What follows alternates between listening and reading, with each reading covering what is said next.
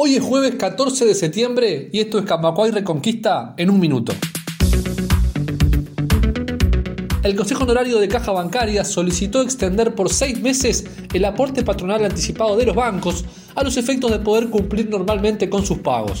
El adelanto había sido estipulado hasta el mes de diciembre, pero por la urgencia de liquidez la caja pidió continuarlo hasta mayo de 2024.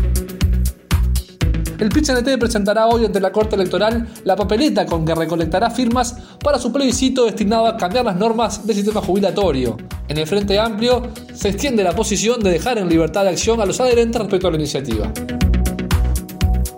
Con pocas horas de diferencia se produjeron ayer tres asesinatos en diferentes puntos de la capital del país. Los casos que son investigados por la policía y la fiscalía ocurrieron entre las 22 horas del martes y las 6 y media del miércoles y una de las víctimas aún no fue identificada. Más información en radiocamacua.uy.